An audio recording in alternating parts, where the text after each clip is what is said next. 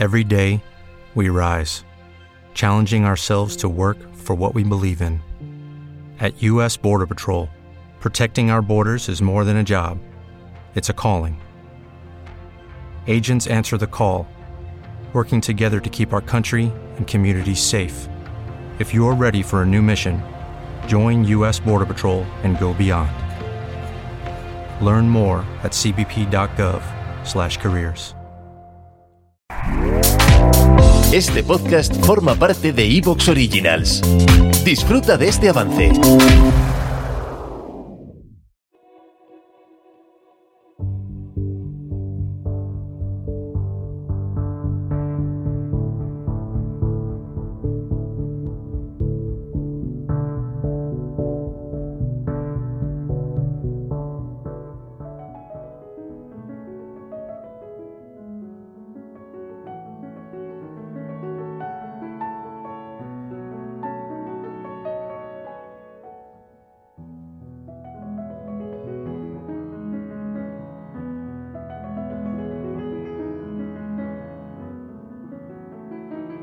Hoy tenemos un audio con seis audios diferentes, más bien cortos.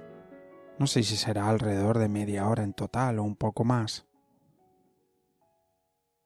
Hoy vamos a empezar revisando de nuevo la idea del sufrimiento y cómo, de alguna manera, en nuestra cultura parece que hemos llegado a considerarlo una guía de vida incluso. A ver qué te parece.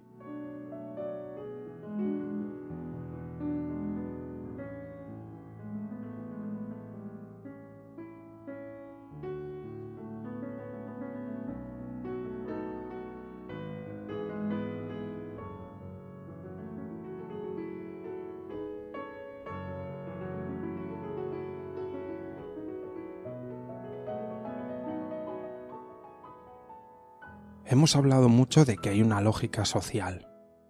Hay un pensamiento social que es trabaja duro y así conseguirás tus cosas. Entonces las personas hemos llegado a asociar que si sufrimos conseguiremos las cosas. Entonces nos ponemos en posiciones incluso donde suframos. Yo, en un momento, de manera irreflexiva, hice esa interpretación de las cosas para que me vaya bien en la vida lo tengo que pasar mal. Voy a ponerme en situaciones en las que lo pase mal y así me irá bien. Si lo piensas dices no es muy inteligente. Pero no sé si estás de acuerdo en que es una idea que tenemos culturalmente aceptada, más o menos. Claro, el lado opuesto es para que me vaya bien en la vida, tengo que dejar de sufrir en lo que hago. No solo en el trabajo, en las relaciones. Hay personas que entienden las relaciones de pareja como un conflicto continuo.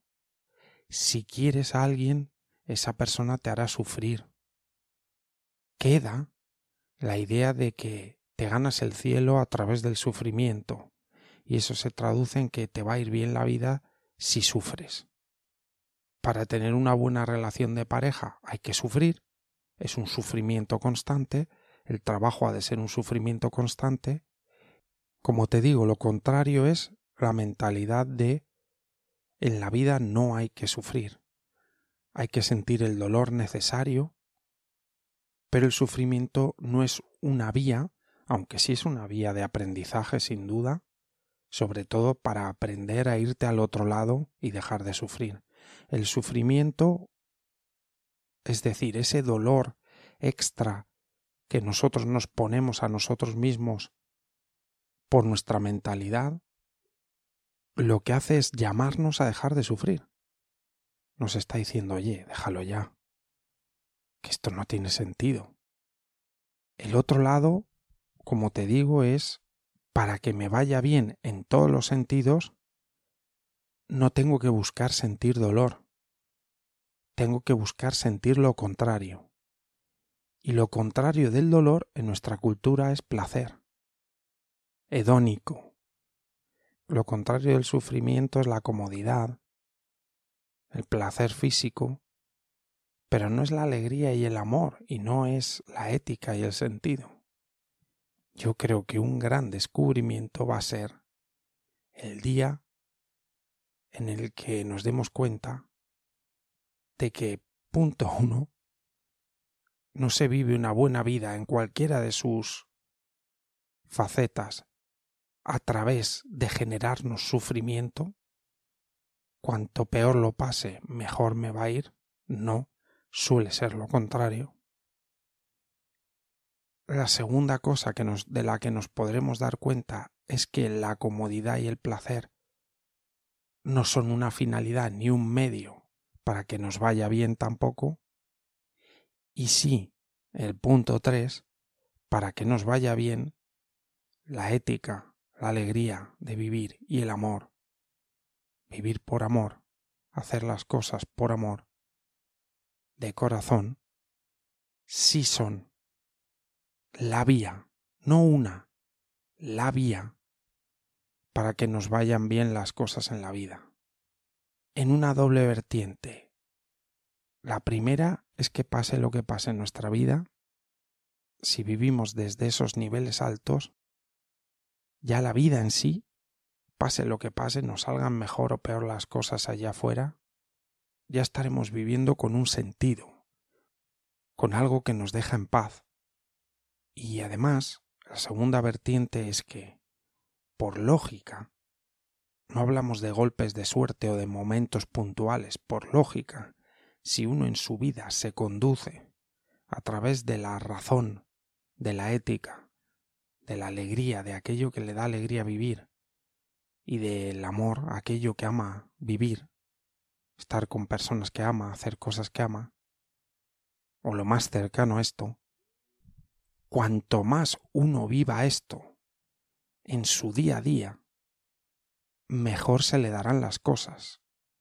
No sé si uno será millonario o el más listo o el más guapo, si todos le querrán a uno, popular, famoso, estas cosas de nuestra cultura. No sé si eso ocurrirá obviamente es irrelevante. La cuestión es que las cosas se le darán, porque ¿quién no encuentra su sitio cuando es una persona dirigida por la ética y el amor? Podrá llevarse disgustos, podrá tener dificultades, pero ¿quién a medio plazo no encuentra su sitio en el trabajo, en sus relaciones, en su espacio? ¿Quién se dirige así? ¿Quién tiene esa guía? pero de momento creo que culturalmente seguimos creyendo que cuanto peor lo pase, mejor me va a ir en la vida en todos los sentidos, porque la vida es así. Y que luego, en mi tiempo libre, puedo buscar comodidad y placer. Pero razón, ética, alegría y amor es que no están de momento en nuestro pensamiento, no está en nuestra idea de algo que nos pueda guiar por la vida. Y es justamente la mejor guía que hay. Bueno, eso está mal expresado. No es la mejor guía, es la guía.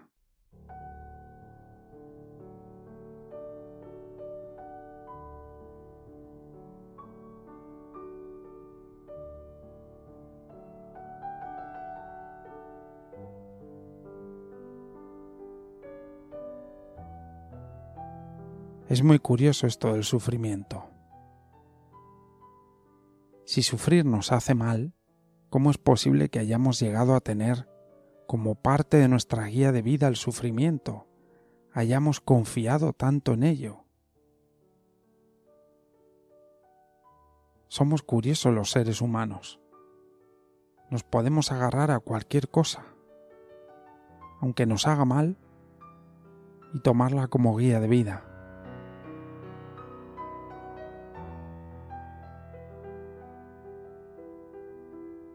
Vamos con un pasaje cortito en el que me doy cuenta de algo sobre el cambio, sobre cambiarse a uno mismo. Vamos con ello.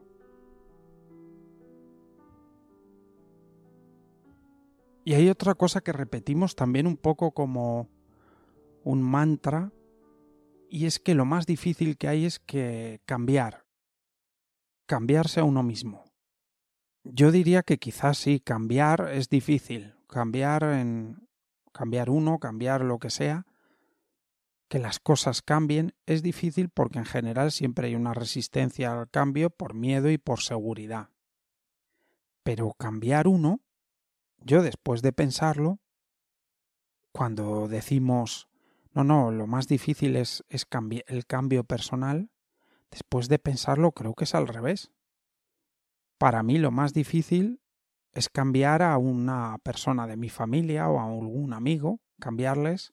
Cambiar a otra persona es difícil, porque tiene que querer la otra persona y tienes que convencerla. Cambiar una, una situación social es difícil, porque hay un montón de gente y siempre sale alguien que no quiere cambiar o yo qué sé, o todo lo contrario, que está en tu contra y hacer un cambio social es difícil. Cambiarse a uno mismo, pues no hay que contar con nadie más, solo hay que querer cambiar. Yo soy el primero al que le cuesta cambiar personalmente. Pero ahora me vengo a dar cuenta de que es el cambio más fácil que hay, para uno. Lo que tengo claro es que si yo quiero cambiar el mundo, lo más fácil para hacer ese cambio no es cambiar el mundo. Es cambiar lo que tengo más a mano y lo que me resulta más fácil de cambiar, que soy yo. Así que hoy he transformado esa idea. De los grandes cambios que se pueden hacer en la vida, cambiar otras personas, cambiar la sociedad, cambiarte a ti mismo, creo que cambiarse a uno mismo es el más fácil.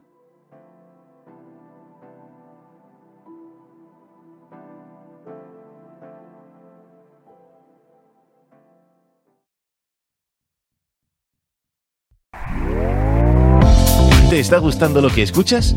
Este podcast forma parte de Evox Originals y puedes escucharlo completo y gratis desde la aplicación de Evox. Instálala desde tu store y suscríbete a él para no perderte ningún episodio.